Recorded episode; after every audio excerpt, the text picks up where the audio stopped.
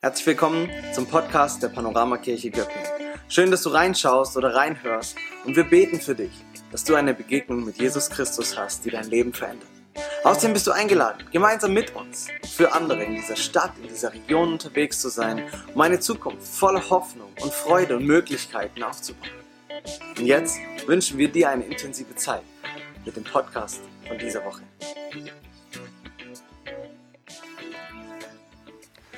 Hast du es schon bemerkt? Viele bedeutende Anlässe sind mit einem Essen verknüpft. Geburtstage, Weihnachten sowieso. Hochzeit, keine Hochzeit ohne Essen. Auch im Hochzeitstag gehen viele Paare miteinander essen, Abschiede, Wiedersehen. Oft macht man eine Feier mit einem Essen. Und letzte Woche hatten wir eine Taufe hier. Natürlich gab es danach hier etwas zu essen. Es würde ja auch was fehlen, wenn man nicht miteinander essen würde. Essen, das verleiht einem besonderen Anlass eine besondere Atmosphäre. Und auch religiöse Ereignisse in der Bibel werden oft im Zusammenhang mit einem Essen berichtet. Beispiele ja, da will ich euch mal nachdenken lassen. Wo in der Bibel, erinnert ihr euch, wird von einem Essen berichtet? Ihr dürft ruhig was sagen. Wir sind ja ein bisschen familiär hier. Das war jetzt natürlich äh, der Spoiler. Gell? okay, was gibt es noch? Wie bitte? Bergpredigt, ja, okay. Zachäus. Zachäus, Speisung der 5000. Was haben wir noch? Abraham, Abraham genau. Hochzeit von Kana, ging es um Wein, aber am Essen, super. Ja. Genau, ihr erinnert euch an einiges, wenn man genau nachschauen würde. Würde man sicher noch mehr finden. Vor zwei Wochen hatte man darüber nachgedacht, wie Jesus seinen Jüngern am See Genezareth ein Frühstück macht. Und das Passamal ist so das bedeutendste Essen im Volk der Juden. Ähm, also eigentlich haben sogar fast alle jüdischen Feste etwas mit einem besonderen Essen zu tun. Aber das Passamal, das ist so das äh, bekannteste. Und dann eben das, was auch Jens erwähnt hat, das Abendmahl. Das Abendmahl ist so eigentlich der Prototyp einer Mahlzeit mit Mehrwert. Und es war das bedeutendste Essen wahrscheinlich, was die Weltgeschichte bestimmt hat bis heute. Es war damals ein umfangreiches Mahl. Es war, gab Lammbraten, es gab frisches Brot und Jesus hat es damals, dieses letzte Abendmahl, zusammen mit seinen Freunden gefeiert als richtiges, umfangreiches Essen. Und wir heute, wir haben das Abendmahl reduziert. Reduziert auf zwei winzige Fragmente aus dem großen Festmahl auf ein Stückchen Brot und ein Schlückchen Wein oder Saft. Aber diese kulinarische Reduktion ist absolut berechtigt. Denn beim Abendmahl geht es eben nicht um die Mahlzeit, sondern es geht um den Mehrwert, um den geistlichen Mehrwert. Und davon erhält, enthält das Abendmahl sehr viel, sehr viel Mehrwert. Und auch wenn wir die Kalorien reduziert haben, der Wert ist dadurch nicht weniger genommen, vielleicht sogar mehr. Ja, jetzt möchte ich euch noch eine Frage stellen, weil ich annehme, dass ihr alle schon an einem Abendmahl öfters teilgenommen habt im Gottesdienst. Und die Frage lautet, was ist dir beim Abendmahl am wichtigsten? Was ist das, wo du sagst, das ist, hat für mich Bedeutung, wenn ich Brot und Wein nehme? Und ich lasse euch mal ein paar Sekunden Zeit, selber mal eine Antwort zu formulieren. Was ist dir beim Abendmahl, wenn du selber Abendmahl nimmst, am wichtigsten?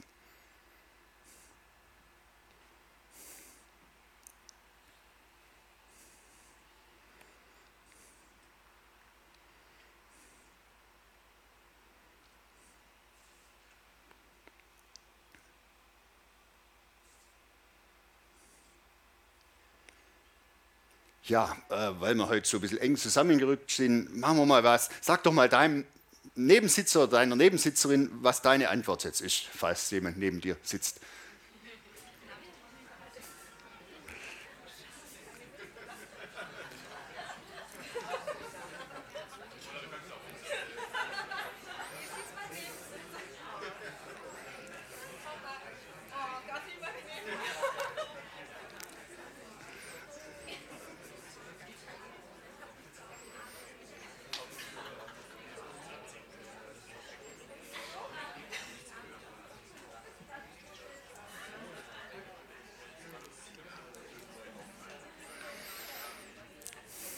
Ja, wunderbar.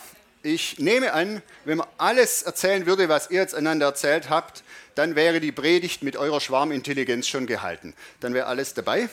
Aber jetzt will ich doch ähm, ja, mal meine Gedanken noch dazu äußern, aber ich glaube, da waren jetzt viele gute Dinge dabei. Und wenn dir nichts einfiel, vielleicht äh, geht es dir nach der Predigt dann in der Beziehung besser. Jetzt deshalb lade ich dich nochmal ein zu einer kleinen Überlegung oder zu einer Aufmerksamkeit, weil wir werden jetzt über drei Bedeutungen des Abendmahls sprechen.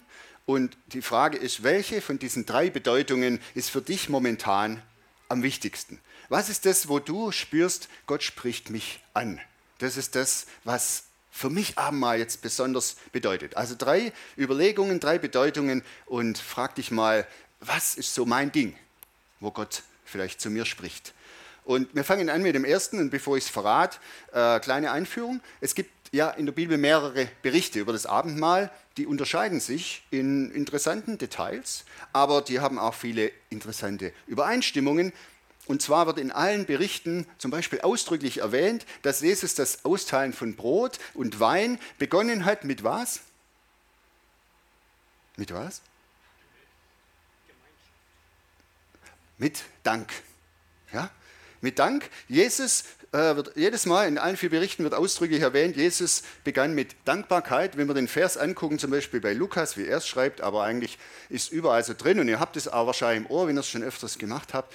Äh, er nahm das Brot und Jetzt wüsste jeder, er dankte. Ja. Er nahm das Brot, er dankte und brach es und gab es ihnen und sprach, das ist mein Leib. Und so geht die äh, Zeremonie dann weiter. Und das ist unser erstes Thema, Dankbarkeit. Abendmahl hat was mit Dankbarkeit zu tun. Äh, was Jesus hier getan hat, der fromme Ausdruck dafür ist, er sprach ein Tischgebet. Äh, der Schwabe würde sagen, klassischerweise, ich bete nur schnell vorm Essen. Wichtig ist das schnell beim Schwaben, aber das ist so klassisch das Tischgebet. Die Frage ist jetzt, wie hältst du es denn mit dem Gebet, mit dem Beten vor dem Essen? Machst du das? Oder erscheint dir das eher so ein bisschen eine altmodische, eine überflüssige Tradition? Ja, in allen Abendmahlberichten wird eben die Dankbarkeit gegenüber Gott ausdrücklich erwähnt. Jesus dankte. Und das ist kein Zufall, das ist eine Botschaft. Bevor man gegessen hat, damals, und bevor man isst, dankt man Gott. Man dankt Gott für die Nahrung, die er geschaffen hat, für Wein und für Brot. Steht nur exemplarisch. Der Dank ist auch angebracht für Pizza, für Schokoladenpudding und was man sonst alles isst, vielleicht nicht gerade für Kaugummi. Dankbarkeit. Aber Dankbarkeit geht natürlich weiter als nur für Essen und Trinken. Es ist Dankbarkeit für das Leben. Dankbarkeit für die Hoffnung, für die Befreiung, für die Beziehung zu Gott. Wir werden davon noch sprechen.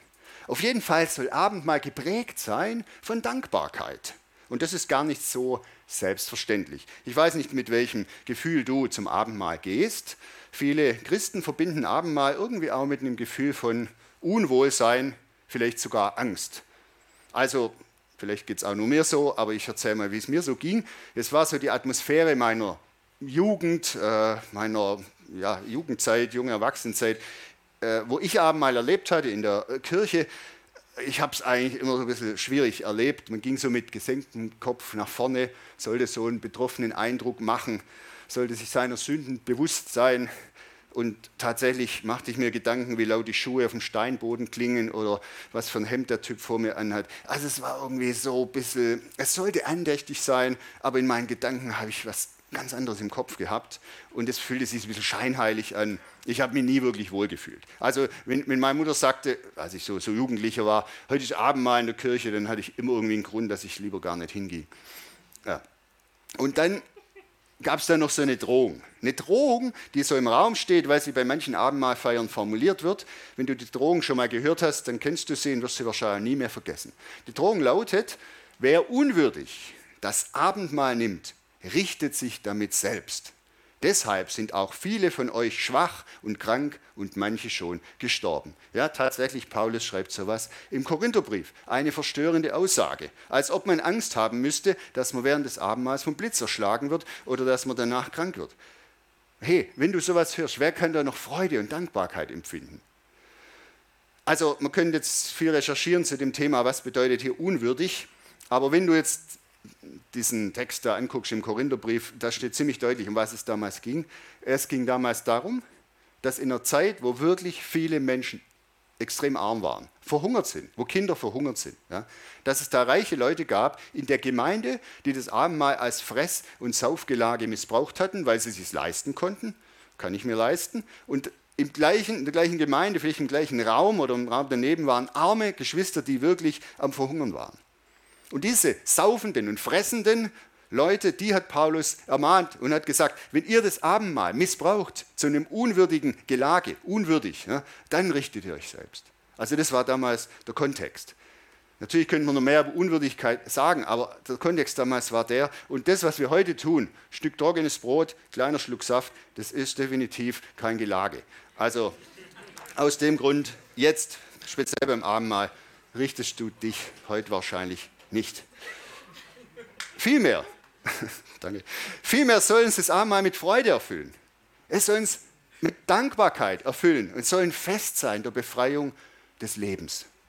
Und deshalb lautet die Überschrift des Abendmahls Dankbarkeit, Dankbarkeit, Dankbarkeit.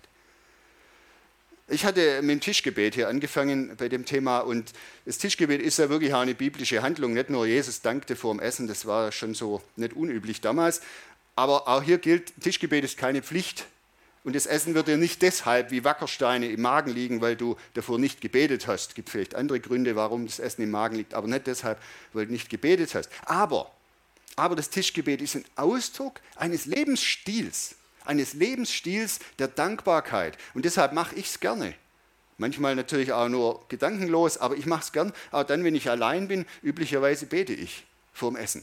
Weiß nicht, wie du es machst, aber für mich ist es ein Lebensstil und ein Ausdruck der Dankbarkeit. Und so ist die Überschrift von Abendmahl ist auch Dankbarkeit. Und deshalb wäre jetzt, nachdem dieses erste Thema besprochen ist, vielleicht die Frage, ist Dankbarkeit das Thema, was dir heute wichtig ist oder wichtig geworden ist? und möchte der Heilige Geist vielleicht zu dir sprechen bezüglich der Dankbarkeit oder der, ja, dem Bedürfnis nach Dankbarkeit, das du empfindest. Zweites Thema, Erlösung. Erlösung von was? Von der Sünde. Auweia. Gibt es überhaupt Sünde? Und wenn ja, ist Sünde echt ein Problem von mir, von uns? Oder betrifft es ja eigentlich nur die anderen Leute, nämlich die, die wirklich böse sind?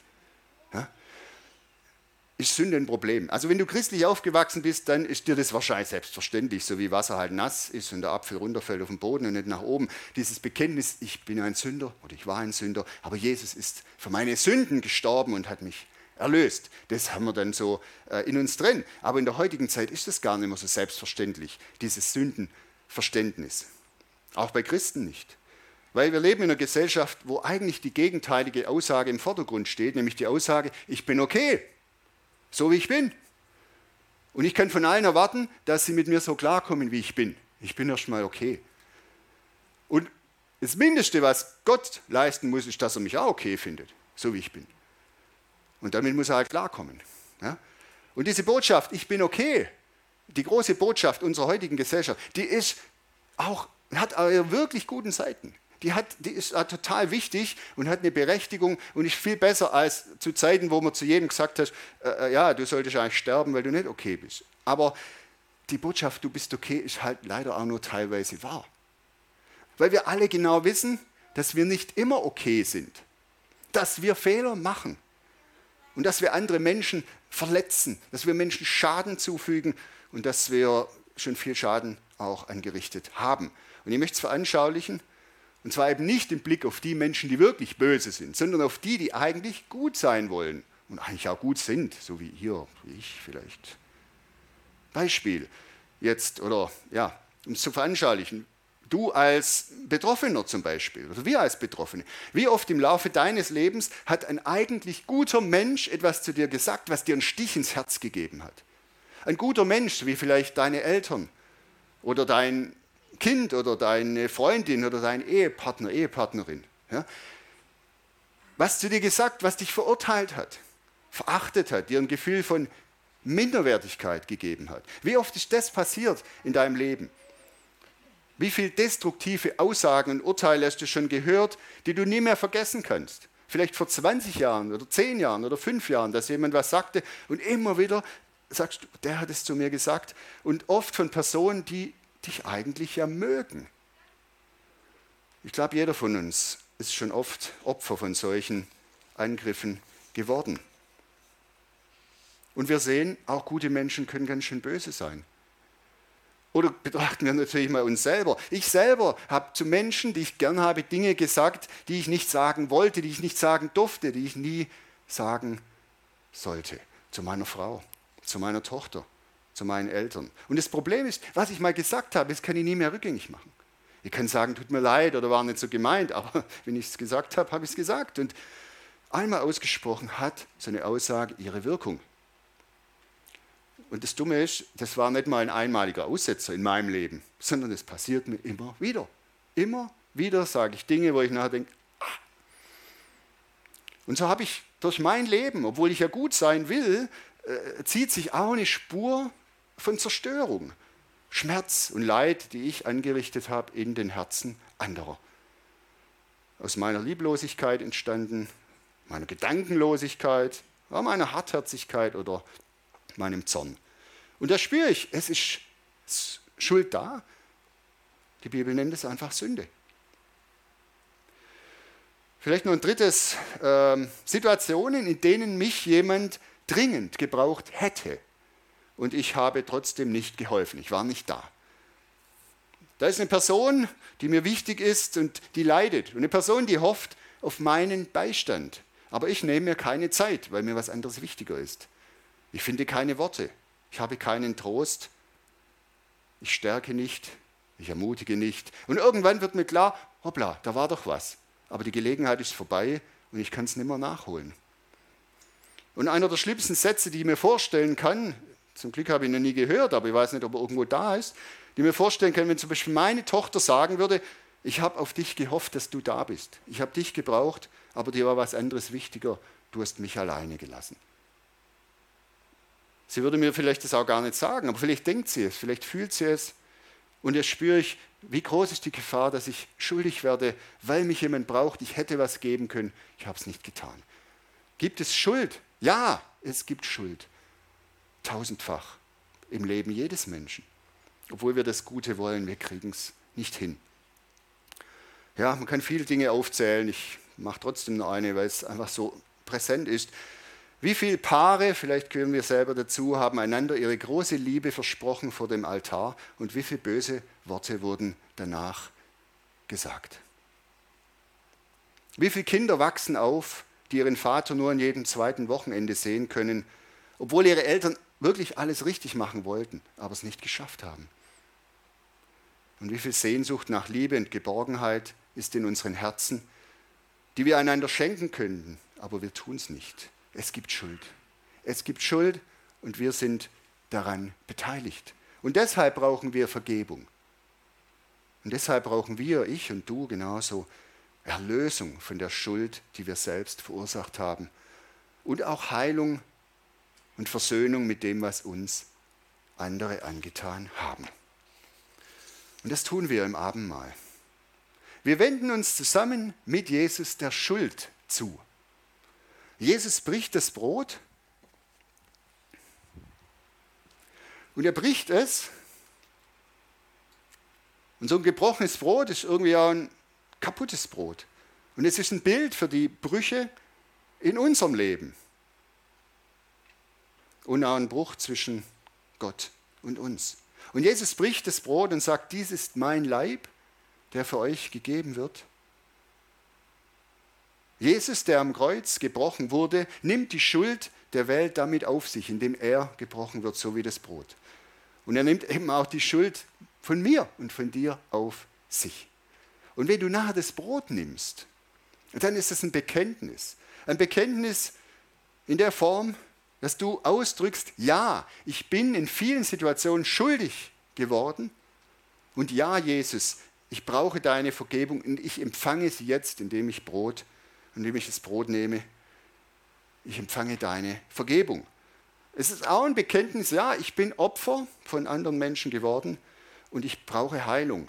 Und du nimmst das Brot und du bekennst, Jesus, ich brauche, dass du mein Herz heilst und dass du mir hilfst, wieder Versöhnung zu schaffen da, wo Dinge zerbrochen sind. Und das Brot am Abendmahl ist eben auch eine Zusage von Jesus und die Zusage heißt, du bist erlöst, du bist frei, du bist wieder heil gemacht. Geistlich und auch real, ich will dich heilen. Und ich habe bei der heutigen Abendmahlfeier mal ein bisschen anderes Brot vorbereitet. Äh, es ist nämlich ein Holzofenbrot vom Göppinger Markt. Ich dachte mir, so ein bisschen kräftigeres, geschmackvolleres Brot als sonst. Äh, das verleiht dem Brot auch ein bisschen mehr Würde. Und darum geht es ja auch. Das Brot, sprich die Erlösung, vermittelt da uns Würde. Ja? Es zeigt uns, du bist wertvoll, du bist würdig. Und das sollst du fühlen. Wenn du das Brot nimmst, schmeck es, fühle es. Das ist ja das Schöne beim Abendmahl, dass man auch mal was in der Hand hat. Fühle es, diesen Zuspruch, du bist erlöst, du bist würdig. Und wenn du dich noch ungenügend fühlst vor Gott, vielleicht unwürdig, nein, du bist würdig gemacht durch Jesus. Du brauchst dich nicht unwürdig fühlen. Du bist mit Jesus verbunden. Und äh, wenn du würdig bist, dann brauchst du dich auch vom Menschen nicht minderwertig oder klein oder unwürdig fühlen. Du bist würdig. Und das sollen wir auch schmecken und spüren heute beim Abendmahl. Und das ist der zweite Punkt. Erlösung, Befreiung, Würde. Vielleicht spricht dich das besonders an heute beim Abendmahl. Ja, das Brot, das ist die eine Sache, äh, erlöst, befreit. Aber es gibt ja noch mehr, was beim Abendmahl gereicht wird. Das andere ist der Wein. Was bedeutet der Wein? Und da schauen wir noch mal in den Text. Ähm, also Abendmahl, äh, der Wein bedeutet letztendlich, du kannst die nächste Folie machen, Identität und Berufung. Und wir schauen nochmal in den Text, in zwei Abendmahltexte, der Jens hat sie auf der Folie, und zwar sind zwei unterschiedliche Verse, also ist Lukas, also ist Korinther. Und zwar dieser Kelch, gemeint ist der Wein, ist der, was? Neue Bund in meinem Blut. Also in diesem Kelch, in diesem Blut ist ein neuer Bund. Und wie gesagt, es gibt mehrere Berichte, im anderen heißt es ein bisschen anders. Dieser Becher, dieser Wein ist der neue Bund besiegelt mit meinem Blut. Ich wollte euch mal beide Texte zeigen. Der Inhalt dieser neue Bund ist immer gleich. Okay, mit wem schließt Jesus einen neuen Bund? Mit dir, natürlich, mit dir. Aber was ist das für ein Bund? Und jetzt werfen wir noch einen schnellen Blick ganz weit zurück in die Vergangenheit, als Gott schon mal einen Bund geschlossen hatte mit seinem Volk Israel. Und das war der alte Bund, deshalb gibt es hier ja dann einen neuen Bund. Und in diesem alten Bund sollte das Volk Israel der Welt zeigen, es gibt einen Gott. Und es ist gut, mit diesem Gott zu leben. Und dazu hatte das Volk dann auch, hatten die Menschen zehn Gebote bekommen, damals. Gebote als eine Anleitung, wie man ein gutes Leben führt. Und es war die Berufung dieses Volkes, mit diesen Geboten zu zeigen, so kann man ein gutes Leben führen. Töte nicht, stehle nicht, lüge nicht, Begehre nichts von deinem Nächsten. Ehre Gott, ehre deine Eltern, ehre jeden Menschen. Und das war eine gute Anleitung, der alte Bund. Kann man natürlich noch viel mehr dazu sagen, aber dieser alte Bund war geschlossen mit dem Volk Israel. Und jetzt kommt der neue Bund. Jesus ist den nächsten Schritt gegangen, den Gott geplant hatte. Und dieser nächste Schritt ist ein neuer Bund, eine Liebeskampagne für die gesamte Menschheit. Eine Liebeskampagne durch gespendet, gestiftet durch diese Erlösung und durch die Berufung und die Identität, die damit zu tun hat. So, und bei diesem nächsten Schritt sind viele Menschen außerhalb vom Volk Israel beteiligt. Menschen, die hier sitzen. Du und du und du. Ihr seid, ihr seid in diesem neuen Bund mit dabei. Ihr, wir, die Freunde von Jesus. Und jetzt kommt die, die Berufung, die uns Gott da gibt. Äh, wir, soll, wir dürfen, wir sollen eine Brücke sein zwischen, der, zwischen den Menschen und Gott. Und was für eine wunderbare Berufung, eine Brücke zu sein zwischen Menschen und Gott. Der Welt zu zeigen, es gibt einen Gott, der uns liebt. Der Welt zu zeigen, es gibt einen Gott, der mich erlöst und der auch dich erlösen will und befreien. Und es ist gut, mit diesem Gott zu leben. Und das ist das, was der Wein veranschaulicht. Paulus beschreibt es zum Thema Identität und Berufung ganz wunderbar in diesem Vers indem er sagt oder schreibt, ihr seid ein auserwähltes Volk. Auserwählt. Ihr seid seine königlichen Priester. Ihr gehört ganz ihm und seid sein Eigentum. Und deshalb sollt ihr die großen Werke Gottes verkündigen, der euch aus der Finsternis befreit hat und in sein wunderbares Licht geführt hat. Was für, ein, was für eine tolle Berufung, was für eine Identität. Und der Wein beim Abendmahl, das ist dein Zuspruch. Du, du gehörst zum auserwählten Volk. Und wenn du den Wein nimmst, dann ist es die Bestätigung, du gehörst dazu. Und es ist die Bestätigung, du bist eine königliche Priesterin und ein königlicher Priester. Wow. wenn du morgens aufstehst und du fragst dich, boah, wie kriege ich den Tag rum? Oder du sagst dir, hey, ich bin eine königliche Priesterin, ich bin ein königlicher Priester. Was wird heute auf mich zukommen? Das ist eine ganz andere Identität. Und du heißt in diesem Vers, du sollst durch dein Leben und deine Worte und deine Liebe und dein Engagement die großen Taten Gottes verkündigen. Und das tust du ja schon. Und du darfst es noch mehr tun. Du bist ein Licht in dieser Welt, weil du ins Licht geführt wurdest. Und das ist diese dritte Bedeutung, die Gott uns heute mit dem Abendmahl auch zeigen und zusprechen will. Diese dritte Bedeutung, es ist deine Identität, zu diesem Volk Gottes zu gehören und deine Berufung, eine Brücke zwischen Gott und den Menschen zu sein, sozusagen Botschafterin, Botschafter dieser himmlischen Liebeskampagne. Und so haben wir drei Bedeutungen, wenn wir heute zum Tisch des Herrn gehen, wie man so sagt, Dankbarkeit, Erlösung, Berufung. Drei große Geschenke, die uns im Abendmahl angeboten werden. Und jetzt die Frage, die ich gleich am Anfang schon dann gestellt habe, welches ist dir am wichtigsten? Natürlich sicher alle drei, aber vielleicht ist da eins davon, wo du merkst, ja, da soll mir noch was bewusst werden, da spricht Gott besonders zu mir. Und das wollen wir jetzt auch tun. Wir wollen uns jetzt Zeit nehmen für dieses Abendmahl.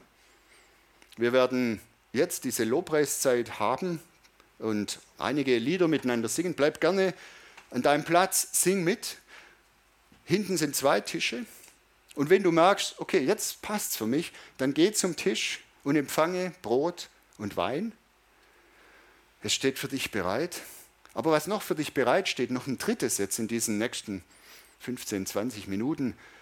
Wir werden hinten äh, vorm Fenster äh, Menschen aus dem Segnungsteam haben, die darauf warten, dass sie dich segnen können, für dich beten können. Und das sind alles bedeutungsschwere Inhalte, die wir haben. Und das wäre die Einladung, geh hin und lass für dich beten. Das werden nicht die langen Gebete, aber so ein zugesprochener Segen, der hilft. Und der kann auch in deinem Herz noch eine besondere Wirkung entfalten. Ähm, lass für dich beten bezüglich Dankbarkeit. Vielleicht lass dich segnen, dass dein Herz noch mehr erfüllt wird von Dankbarkeit. Lass für dich beten für Erlösung, für Befreiung, vielleicht von Erfahrungen, die, die angetan wurden oder von Dingen, wo du sagst, du, ich habe da einiges in meinem Leben, war irgendwie schwierig, wo ich zum Menschen nicht so war, wie ich es gern würde, schaff's immer irgendwie nicht. Lass für dich beten. Oder lass dir zusprechen, Jesus hat all deine Schuld für dich getragen. Oder lass dich segnen, für dich beten, für diese tolle Berufung, Brücke zu sein zwischen Menschen und Gott. Ein ja, ein Botschafter dieses Lichts Gottes zu sein, der Liebe Gottes. Das ist die, das Angebot jetzt.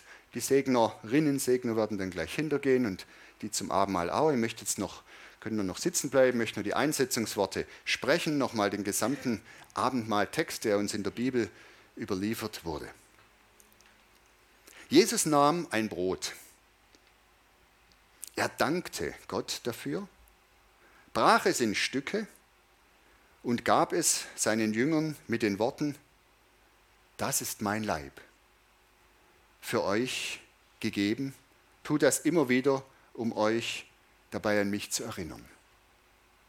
Nachdem sie gegessen hatten, nahm er in gleicher Weise den Becher, gab ihn den Jüngern und sagte, dieser Becher steht für den neuen Bund, der mit meinem Blut besiegelt wird, das ich für euch vergießen werde. Herr Jesus, wir danken dir jetzt. So wie du gedankt hast, danken wir dir für dieses große Geschenk, auch diese große Berufung und Würdigung, die du uns zukommen lässt, die du uns schenkst.